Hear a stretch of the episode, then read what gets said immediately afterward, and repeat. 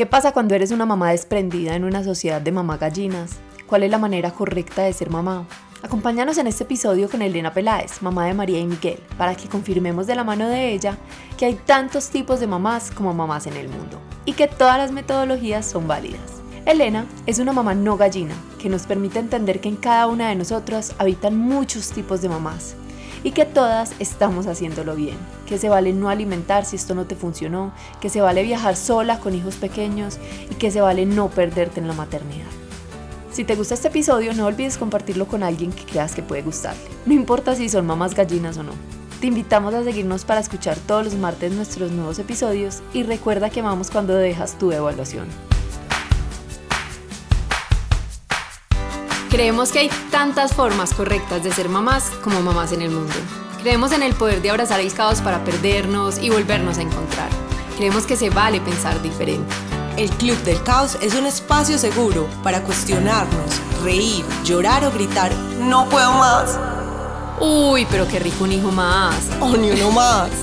No importa qué tipo de mamá seas, en esta comunidad encontrarás personas como tú y otras muy diferentes. Palabras de aliento y palabras de experto algunas risas y lágrimas, porque en ocasiones es mejor reír que llorar. Pero en otras definitivamente es necesario llorar. Somos Sofía y Verónica. Éramos dos amigas siendo amigas y ahora somos dos amigas siendo mamás. Quédate con eso que te resuena y deja ir lo que no. Bienvenidas al Club del Caos. Bienvenidas y bienvenidos al Club del Caos. Una vez más estamos aquí, Sofi y yo, con una invitada muy especial, Elena Peláez, es amiga de las dos. Y la quisimos invitar porque saben que nos gusta poner sobre la mesa maternidades diferentes. Y creo que entre las tres tenemos maternidades muy distintas, compartimos ciertas cosas y en este episodio queremos invitar a Ele a compartirnos cómo ha vivido su maternidad y todo lo que ha implicado para ella la decisión de ser mamá. Ele, bienvenida. Muchas gracias. Bueno, eh, hola a todos también.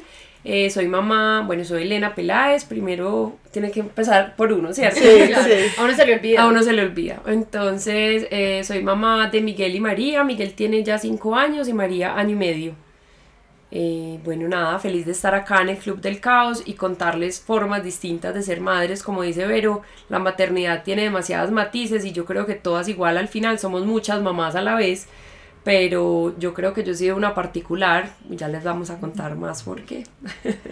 Bueno, Miguel, si quieres empecemos por ahí. ¿Qué tipo de mamá crees que, que, te gobierna? Porque es total, uno es muchas mamás, pero ¿cuál es esa como que más te caracteriza? A ver, yo creo que la, a ver, mi historia de mamá es muy relacionada obviamente con lo que fue mi mamá con nosotros. Nosotros somos tres hermanos, pues yo la tercera.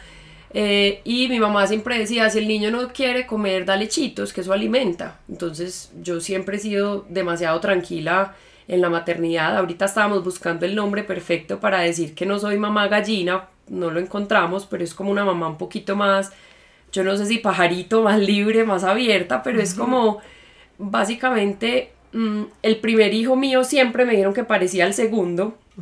Con Miguel yo fue una persona, pues una mamá que no quise ¿por qué no vas a alimentar? Y yo, porque me duele.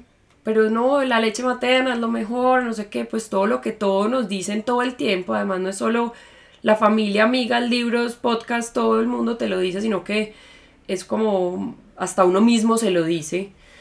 Y yo decía, no, es que me estoy llorando del dolor y no quiero alimentar y punto. O sea, Miguel el día uno tuvo tetero, el día uno tuvo leche de fórmula porque a mí no me salía leche.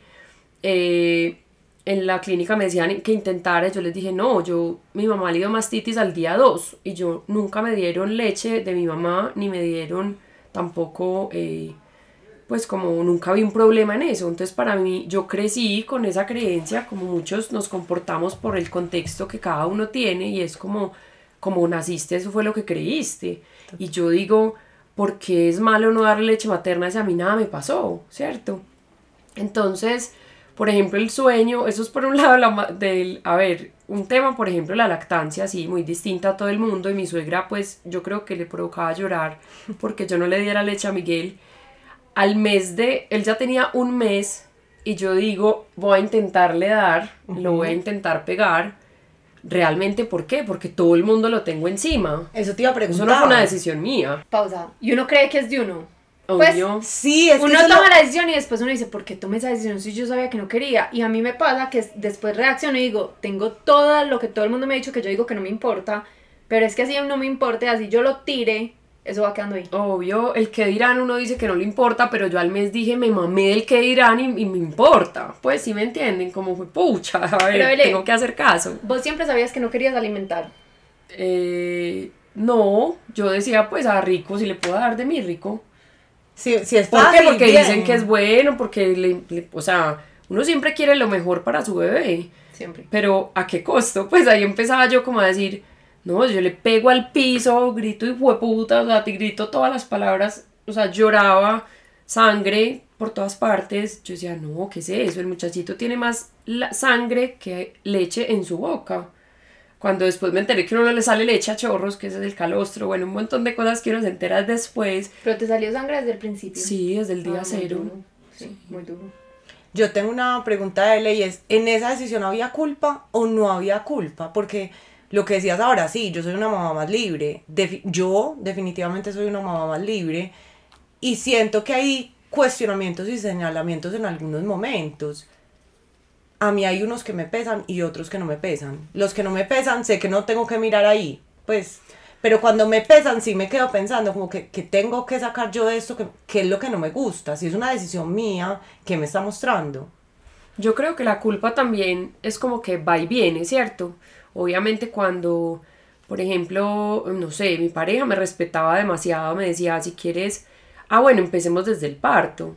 Yo dije, quiero cesárea y punto. Yo no me voy a ir a una sala de parto a los gritos como todas las películas, pues a que me cojan entre cuatro, a que soporta por favor y respira. Yo decía, ¿por qué? Yo puedo entrar a una cirugía, que me abran y me saquen a mi bebé y ahí lo conozco. Pues, ¿Y así fue? Claro. Y los dos hijos han sido cesárea por elección. Digamos que Miguel sí tuvo, tuve una época en la que dije, voy a intentarlo hacer natural y finalmente terminé en cesárea.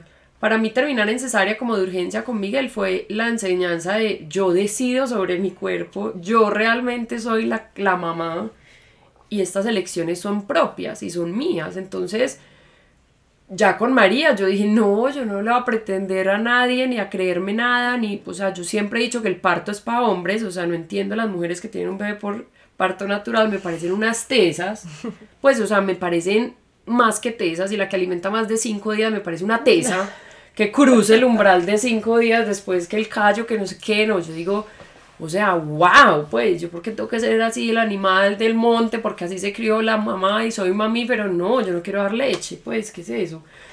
Como que yo siempre le preguntaba a la pediatra, eh, entonces lo de la culpa, pero va a retomar ese pedacito, como que yo le digo, hace poquito le dije, leche de tarro o entera, para María, por ejemplo. Entonces me dijo, L, cualquiera. Y yo, obvio, entera, pues, que le alimenta, pues, o sea, se le alimenta lo mismo. Obviamente entera, que vale menos y que Ah, no, abre una tapa pues- y está, y no, no, ni siquiera tengo que mezclar. Pues Sí. yo soy, me paso de práctica, Sí. pues. Entonces, no, la culpa va y viene y hay veces que uno le pone a pensar mucho y yo creo que cuando decidí en vez de cesárea natural fue eso, que uno se llena, no de culpa, pero sí es más el que dirán que la culpa, como que, bueno, debería hacerlo como todo el mundo lo hace o porque es mejor para mi bebé y realmente, pues yo creo que no, seguro un médico me va a matar y me va a decir que la cesárea, no sé, que todo lo que pasa por el canal vaginal cuando el bebé nace, ¿cierto? Te van a explicar un montón de cosas que en, la- en las que yo creo, pero no creo que sea tan malo lo otro, que está muy satanizado. Yo tengo una pregunta y, y se la quiero hacer a las dos. Eh, ¿L te has leído Indomable o no? No, Bueno, creo que te gustaría mucho ese libro. listo. Te lo han te- recomendado mucho. No, te identificarías mucho con él. Eh, en Indomable, Glennon dice como hay que conectarse con, con la verdad y con la esencia de uno y, y está ahí, hay que encerrarse en un closet en silencio y permitirse escuchar. Y a mí me parece súper difícil uno identificar si es el que dirán o es realmente lo que tu alma necesita. Creo que no sé si ustedes lo identifican fácilmente, pero a mí me parece confuso como pues dividir esas voces. Esta es mi voz y esta es la voz de lo que me han enseñado desde chiquita, lo que piensa mi esposo, lo que piensan mis amigas. No, yo tengo la imagen, me parece ayer, yo sentada pegando a Miguel después de un mes, el niño pues ya lleva puro tetero y tengo la imagen como de los familiares alrededor, como, ay, qué hermosura, lo lograste, me parece hermoso. O sea, yo por dentro sabía que yo decía, coman puta mierda que estoy haciendo esto por ustedes. Y, y, y fue pucha, ojalá me pudiera parar a decirle, ¿saben qué? Denle usted, pues, como que grosera. Pégátelo. Sí, o sea, pégátelo a veces es tan bacano como estás diciendo. Pero pues me parece ayer que fue ese momento. Y cuando ya ahí se me volvió como el reto personal de voy a darle un mes. Ustedes no saben cuántas veces traté de desistir ese mes. Y logré el mes. Y con María yo dije, no, ni un mes, ni dos, lo que sea. O sea, si es medio día o tres meses, no me importa. ¿Y no te importó? No. ¿O sí? Y lo volviste a intentar. Con María sí volví a intentar. Mari, el, el qué lindo, porque es La uno pegué cuatro días y me sentí súper tesa. Súper tesa. No, y súper lindo haberlo intentado, porque después tesa. de tener tan claro que no te estabas conectando con eso, no volver a intentarlo por un hijo, eso es muy tierno. Sí, Pues, es como por el hijo. O sea, ahí yo no sentía que lo estaba haciendo por nadie, sino por, Por María. ella. Ojalá esta pelada le toque leche que a Miguel no pude. Ojalá lo pueda alimentar más meses. No, me dolía tanto. Fue tan horrible, casi mastitis, los masajes, todo. Yo decía, no, es que yo no quiero esto. Total. Mi mamá me decía, ¿quieres volver a intentar? Y yo, no.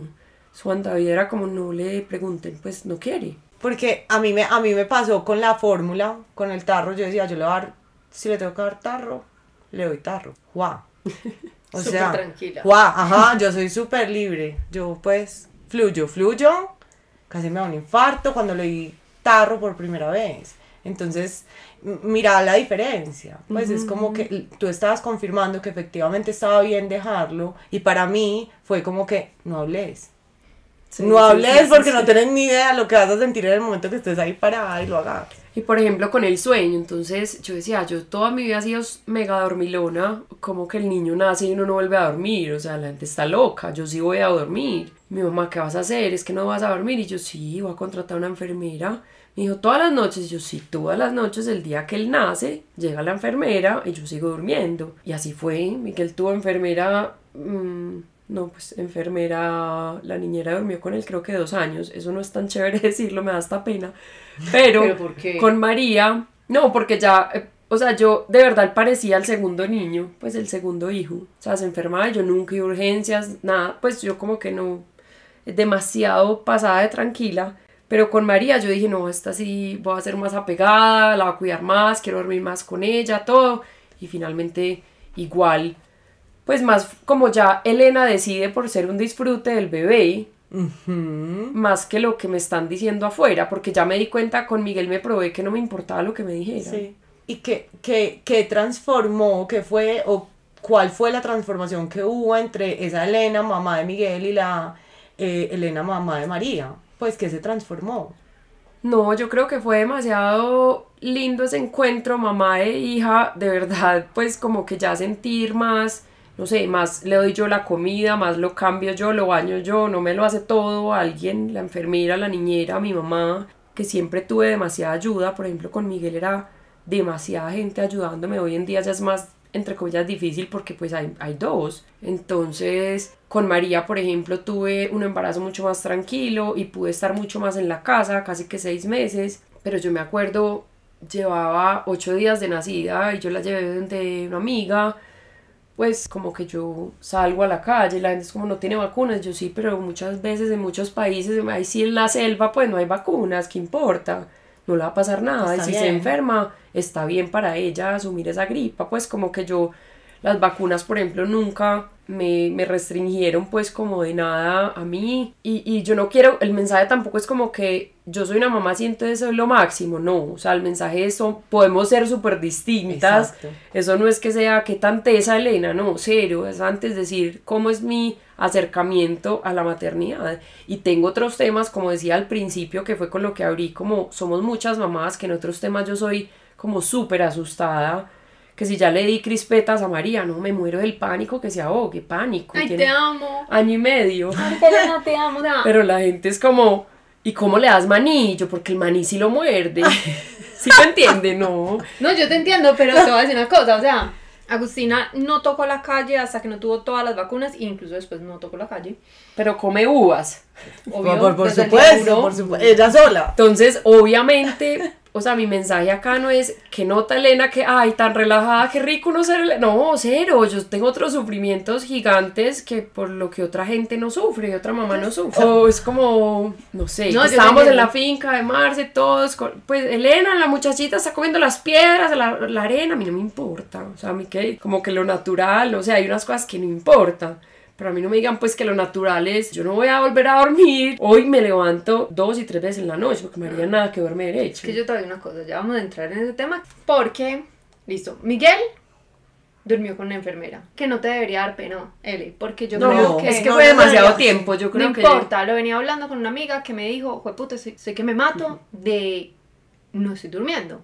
Y le dije, ve, el sueño de la mamá es demasiado importante. En el caso de ella, ella no está durmiendo porque la vez se levanta mucho cuando duerme en la cama. Entonces yo le dije, me dijo, pero anoche la pusimos en la mitad y ahí sí dormí dos horas. Y le dije, ¿no les importa que la en la mitad? Y me dijo, no. No. Le dije, entonces, ¿por qué la están poniendo en la cuna? Sí, por pues, siempre si a ustedes les funciona el colecho, Bienvenido. Marica, bienvenido. Pero el sueño de una mamá es lo más importante. Si para vos lo que funcionaba era que alguien estuviera con ella, perfecto. O sea, yo creo que hay una cosa muy charra y es lo que vos estás diciendo de las uvas, que es un ejemplo, pero es conectarse con lo que a uno le funciona.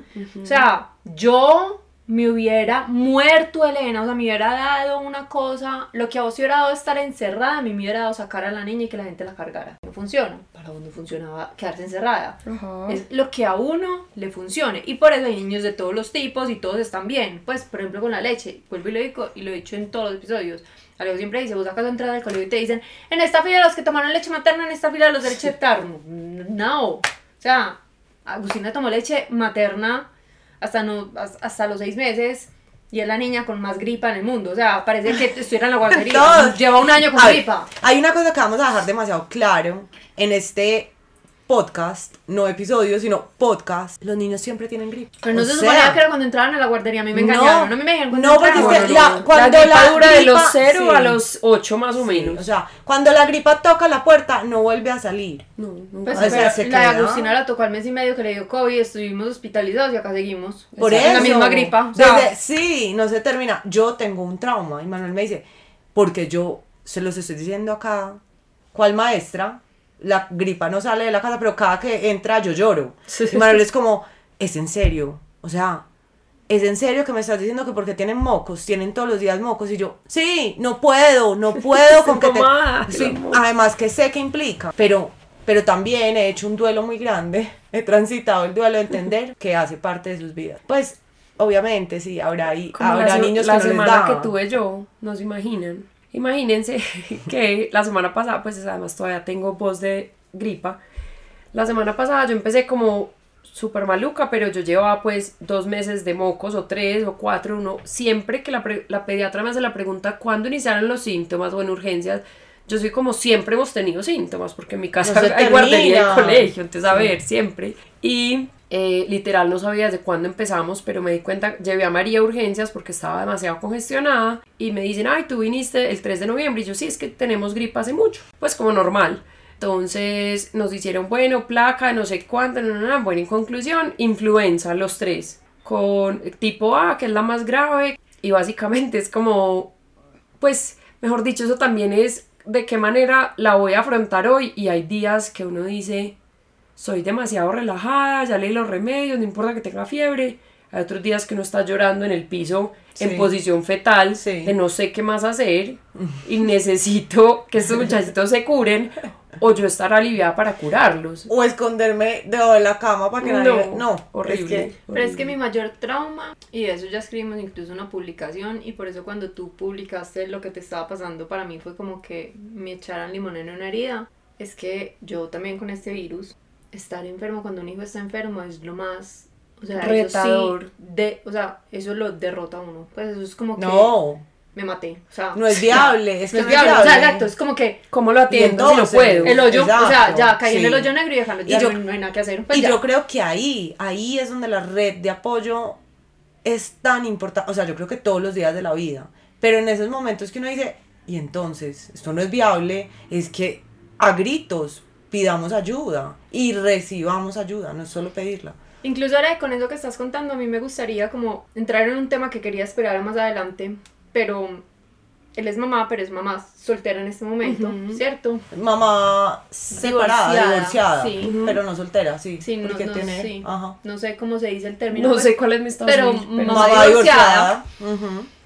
Y cuando empecé a hablar con, él- esto de- con él, yo le dije, L, ¿cómo sigue uno siendo mamá gallina? Eh, mamá no gallina, si estás solo de una u otra manera. Pues si uno Sí. tiene a los papás, todo el mundo tiene una red de apoyo diferente, él nos tiene a todos ahí y, y tiene los mejores amigos del mundo además.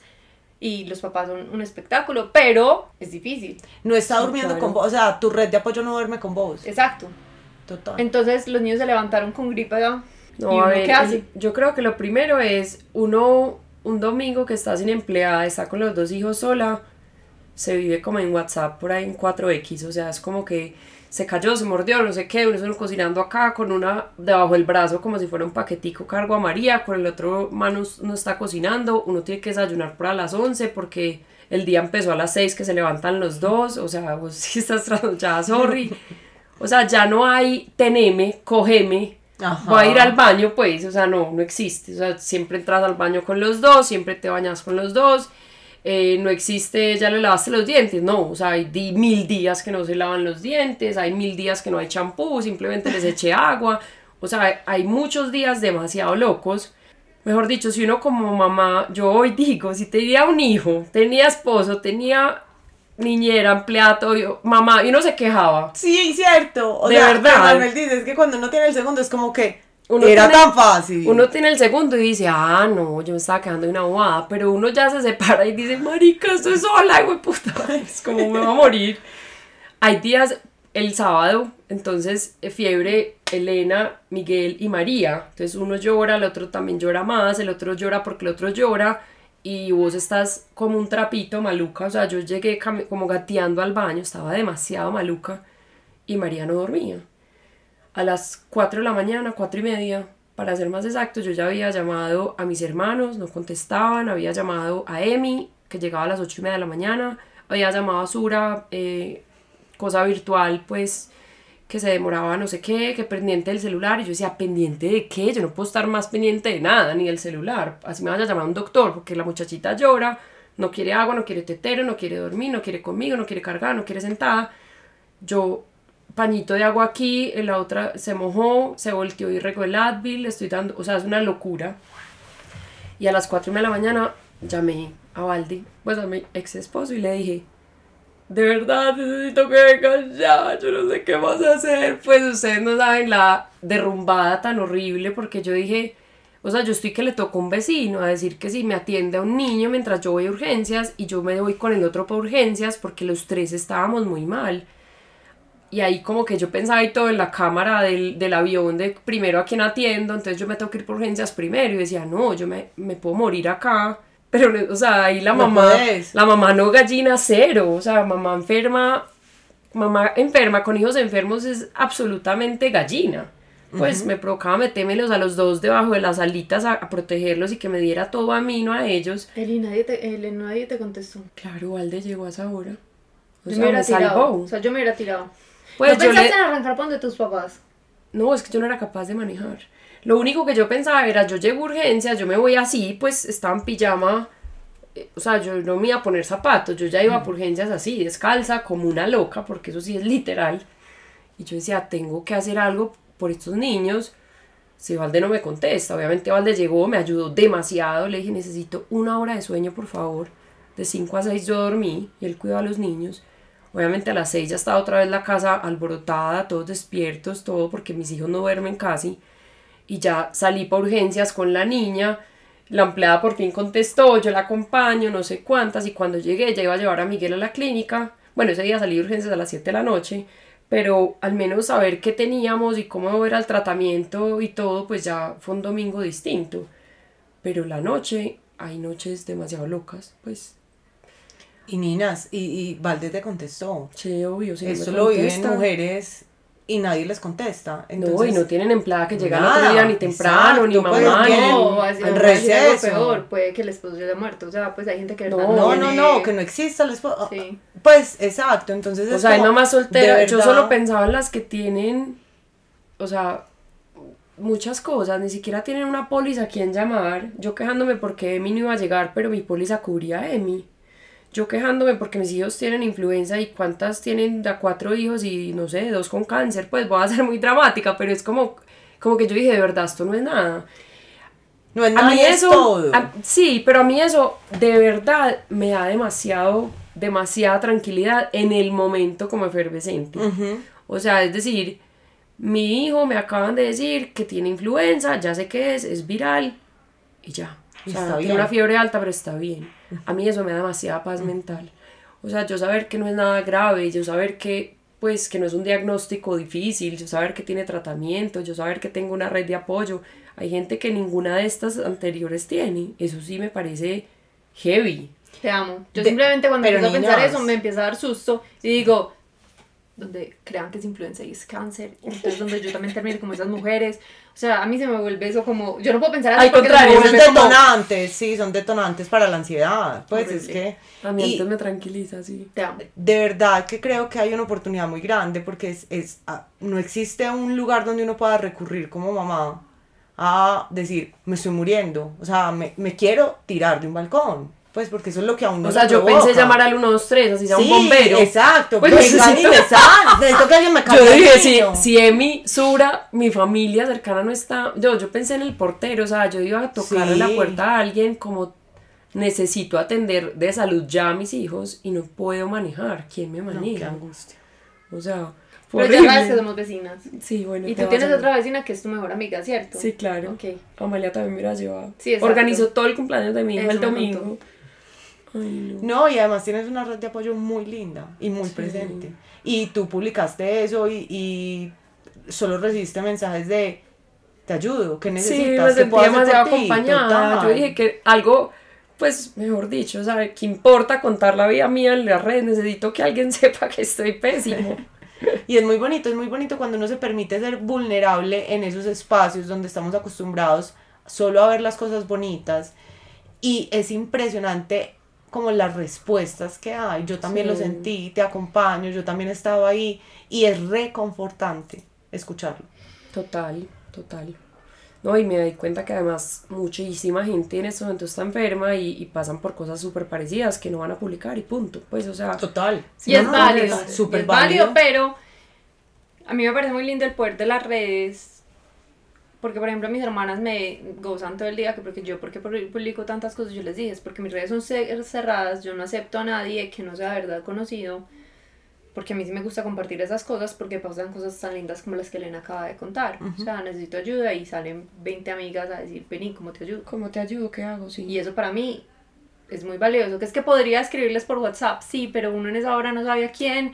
Pues como que fue pucha, llamé a mis hermanos y no me contestan, ¿cómo va a joder a otra gente? Pues fijo también está Pues es diferente. Y eso ayuda a transitar, yo creo también, como la No. emoción, como Obvio, soltarlo, seguro publicarlo, soltarlo, como sacarlo sí. de acá, sí, Sí, claro. sí, ayuda. Claro. Bueno, Ele, entonces el sueño, como no estás durmiendo en este momento. Anoche también tuvimos fiebre, pero pues yo no, tranquila, estoy bien. O sea, quiero salir corriendo. Quiero salir corriendo. No, anoche, no sé, Miguel con fiebre y María estaba llorando. No sé por qué, estaba muy maluca, pero eso es tan normal. Entonces yo ya digo como que hay veces digo, no- uno no se puede quedar con enfermedad toda la vida, entonces qué rico que la tuve. Pues en Sí, este momento sí. pienso como, igual iban a haber muchas noches en vela, entonces qué rico que la tuve.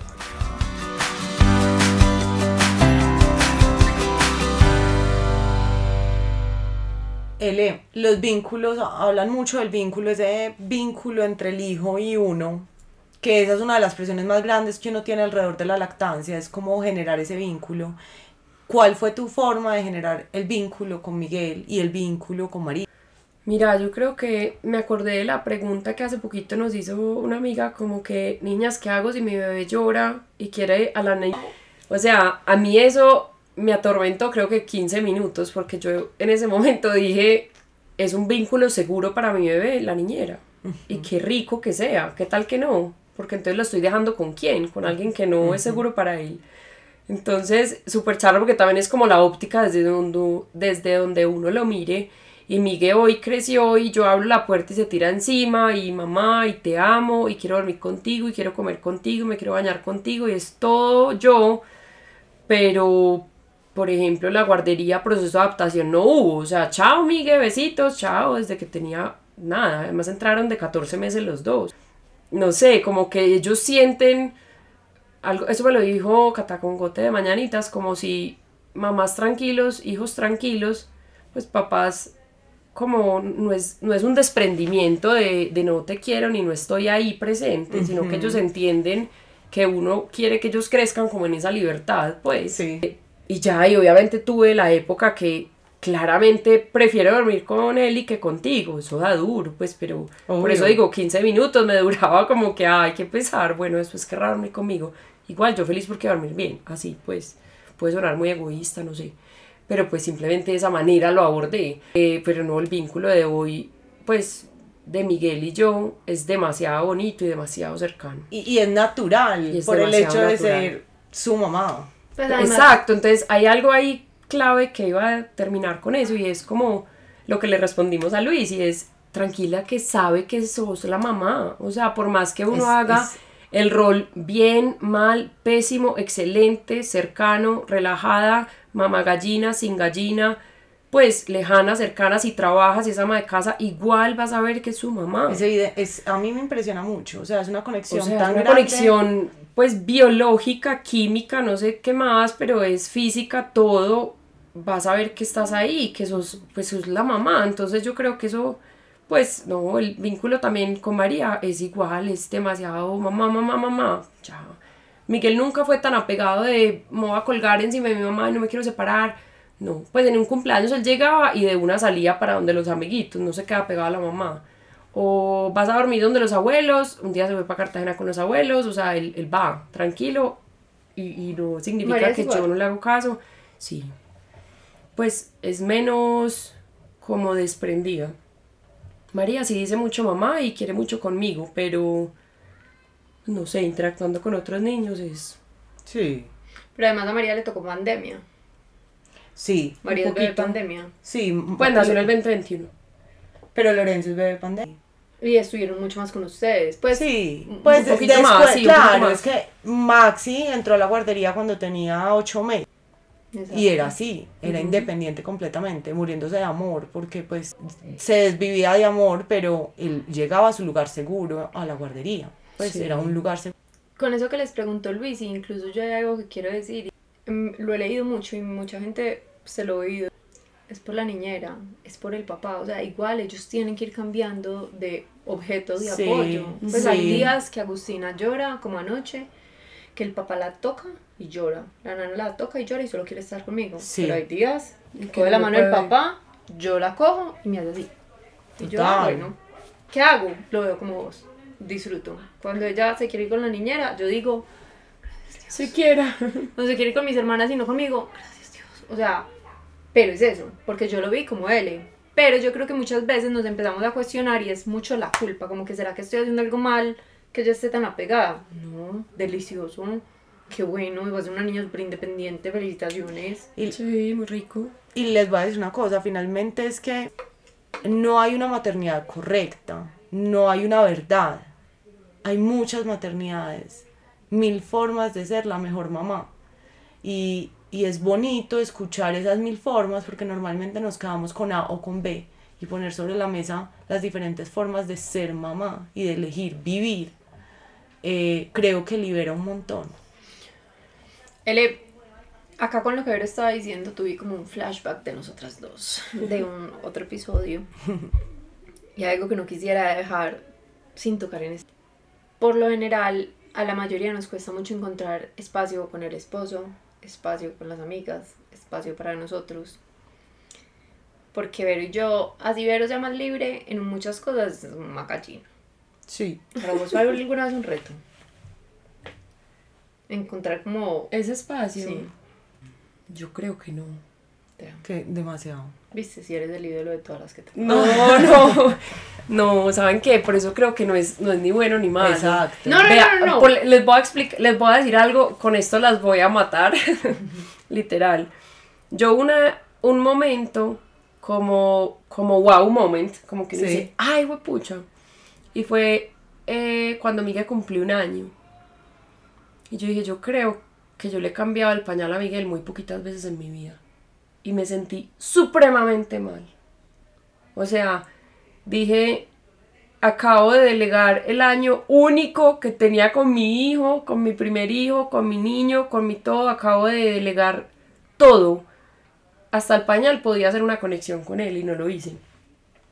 O sea, hoy es más fácil hablarlo como desde, creo que lo hice bien, porque ya tiene cinco años.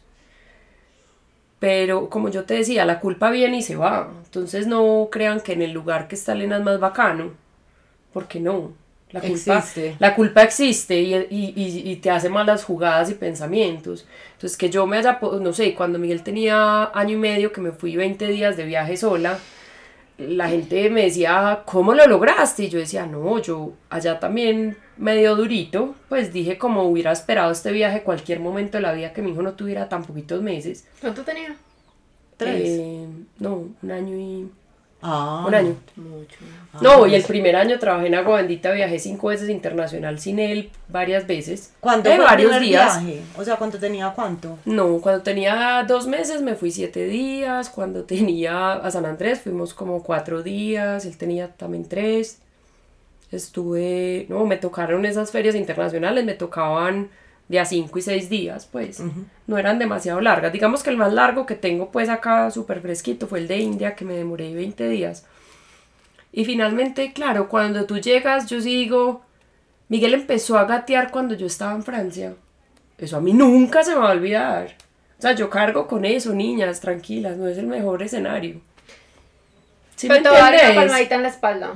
Yo no salgo ni a la esquina y los primeros pasos yo estaba en un matrimonio. La única, de las únicas veces que me dio por salir, me perdí los primeros pasos. O sea, no hay manera, no hay, no hay ser mamá Sí, gallina o no mamá Más, gallina, no sí. te va a salvar de eso. Yo tengo el video muy lindo de mi mamá y mi hermana, me lo grabaron y yo con que, ay, Alejo dio sus primeros pasos y no estábamos. Y no tendría, o sea, no tiene sentido porque, exacto, Sofía es una mamá muy presente en tiempo. Yo Obviamente, el en 90%, calidad. El 95% de mi tiempo yo se lo dedico a Agustina. Sí. Entonces es como que, de verdad. De verdad, qué Tuviste chiste. toda la vida Bueno, para entonces te voy a hacer una invitación. ¿Te gustaría recuperar a tus amigas? ¿Tener más tiempo con ellas? En este momento no. Es que, no, es que, es que estoy pasando mucho tiempo con, con amigas, pero es... Pero por ejemplo, esta semana que no tenía con quién dejar a Agus, yo me llevo a Agus con mis amigas. Pero porque a mí Agus no me carga. ¿Me Eso, entiendes? eso lo disfrutas. Sí. Sofi, entonces perfecto. No, Entonces- es que yo sí, yo estoy, Ah, yo- bueno. yo, estoy cómoda como estoy, pero es porque esto es lo que a mí me funciona. Exacto. Esto es lo que a mí me funciona y yo estoy tranquila. Entonces, por ejemplo, la, la niñera no pudo venir. Yo tenía un algo, una media mañana con... Yo las llamé y les dije, niñas, no tengo con quién dejar a Agus. Ahí voy para allá. Agus va para allá. Y me dijeron, claro, Agus es una más del com. Para mí no es estresante estar con Agus. Porque además Agus sí tiene una cosa. Yo soy, sigo muy mamá gallina, pero yo desde chiquita dije, mis papás me educaron para ser una mujer independiente. Y su único objetivo era que yo pensara y tomara decisiones propias y etcétera. Entonces yo digo lo mismo con Agus. Entonces Agus juega solita. O sea, yo dejo a Agus allí y Agus Se entretiene. se entretiene. Perfecto. Entonces no tengo que estar con ella, entonces para mí sí es fácil.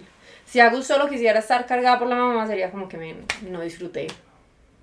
Por eso, mira que ahí tenemos, o sea, mamá gallina o no, finalmente tiene mil variantes dentro del modus operandi del día a día. Pues y finalmente no hay que excluir el uno o el otro, ¿cierto? O sea, a veces también vas a dejar a Agus y no te vas a sentir mal, otros días la vas a dejar y te vas a sentir mal, y eso también me pasa a mí. O sea, también a veces me siento mal. Pero yo he tratado mucho cuando la gente le dice a uno, no sé si tener un bebé porque me va a cambiar la vida absolutamente. Yo le dije, esa decisión es tuya. No te dejes meter nada en la cabeza. Tú decides. Y cuando Miguel nació, yo montaba en bicicleta sábados y domingos. Y no quise montar en bicicleta porque prefería estar con Miguel. Pero si yo hubiera decidido dejarla con la niñera tres horas, hubiera seguido montando en bici sábados y domingos parejos. Total. O sea, también decisión. fue mi decisión. Entonces hay muchas cosas que ahí es donde yo digo, no es que sea más bacano, más pelle, muy tesa o no, no.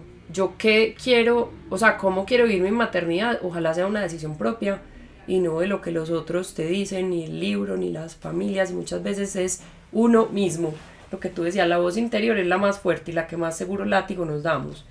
Entonces, si uno puede decir cómo vivirla, yo opté por vivirla de una manera mucho más como sin dejar de ser Elena, con lo que eso implique, con tiempo para mi familia, para mis hijos, para mis amigas o para mis hermanos, otra vez de pronto mis hijos, mi esposo, amigas, es, pues como que varío, ¿cierto? O sea, yo no quiero ser absoluta de solo una persona en mi vida, porque para mí eso es muy importante. Exclusiva. Las relaciones interpersonales para mí es como gira en torno a ellas, pues a mis amigas, a la gente que yo quiero, que me preocupa, pues que quiero estar ahí para ellas y para, para ese disfrute también de la vida, porque para mí eso también es como el disfrute, o sea, yo no puedo ser una mamá que disfruta todo si todo el tiempo estoy con mi bebé al lado, muchos planes que no se pueden. Yo creo que hay una cosa muy linda que yo he ido aprendiendo del Club del Caos. Ele, vos tenías culpa y tenías comentarios por ser tan relajada. Yo tengo culpas y comentarios por ser tan psicorrígida, estresada, lo que sea, ¿cierto? Y tu hija no duerme en cualquier parte. Y tu hija yo no sé qué. Y entonces, literal. Tú no lo dijiste, pero ese es el comentario. Eh, entonces, tu vida ya depende de Agustina. Tú ya no haces nada. Entonces tú ya no tienes tiempo para nadie. Es que tú te perdiste. Y yo digo, a ver, calma. Yo me voy y me hago las uñas, me voy para la peluquería cuando me da la gana, grabo el podcast cuando me da la gana. Simplemente me da la gana hacer muchas cosas con mi hija. Exacto, Porque es eso una es lo que a mí me gusta. Nosotros, Alejo y yo decidimos que por las noches Agus no aprendió a dormir en cualquier parte. Los primeros seis meses lo hizo. Un día se levantó y no volvió a hacer ni siesta Elena. O sea, nosotros fuimos a Nueva York con, él, con Agus. Esto pues lo he contado muchas veces. Y Agustina dormía en cualquier parte. Llegamos de México y ella decidió que ni iba a hacer siesta ni iba a dormir en ninguna parte. Así, un día. Entonces Alejo y yo a las 5 de la tarde tenemos que decir, chao, nos vamos. O ir sin Agus. Pues hemos hecho las dos, pero Agus no puede estar en la calle después de las 5 porque se pone llorona, o sea, ni siquiera es que no se duerma y se rumbe. Se pone a llorar, se empieza a poner caprichosa, solo quiere estar cargada y se empieza a poner brava, brava, brava hasta que estalla. Entonces Alejo y yo decimos, después de las 5 de la tarde, nuestra tranquilidad es devolvernos para la casa, abrir un vino en la casa, poner música nosotros dos, o si todos quieren, trasladamos la fiesta a la casa, que nos ha pasado muchas veces, pero nosotros, por nuestra paz, no vamos a estar en la calle con Agustina. Pero es lo que a nosotros nos funciona y todo el mundo dice, ay, yo no sé qué, yo no sé qué. Entonces mi invitación es como que nunca nada está bueno. Nunca nada está Igual bien. los van a juzgar. Sí, o sea, sigan el corazón y lo que a ustedes les funciona en la maternidad. Y eso es lo que está bien. Siempre todo está bien si, si a ti te genera tranquilidad. Lore y Maxi son dos niños perfectos. Cuando yo sé que ahora les molesta un poquito la palabra que Sí. uso perfectos, pero son perfectos es porque en sus cosas son, son Sí. perfectos. María y Miguel son perfectos en sus cosas. Agus está siendo una niña perfecta en sus cosas. Y los tres, los cinco, fueron educados. Es más, entre ellos, entre María y Miguel, son educados de maneras diferentes y les han tocado claro. realidades diferentes. Y son niños sociables, son niños súper desapegados los cinco, son súper desapegados los cinco, Agustina se deja cargar, Agustina de todo, son niños eh, Felices, felices, son son niños, con buenas relaciones con nosotros y con los demás, entonces si ustedes miran, independiente de cómo criemos, Total. son niños que están, Van bien en su desarrollo. Y en su están parecidos en muchas cosas. No, y, y finalmente sí, son seres humanos, tendemos a, a buscar la perfección en todo, incluso en ellos, y, y no, ellos van a tener heridas y van a tener procesos como nosotros los tuvimos, y, y, y no vamos a poder controlar cuáles, cuáles van a ser sus aprendizajes, eso ya es un camino que ellos eligieron y, y nosotros estamos acá para acompañar y para disfrutarlos. Hay que soltar, hay que soltar un poquito como tanta culpa y, y tantas expectativas que tenemos con ellos. yo me muero de la risa. María tiene, come de todo, Come de todo. ok.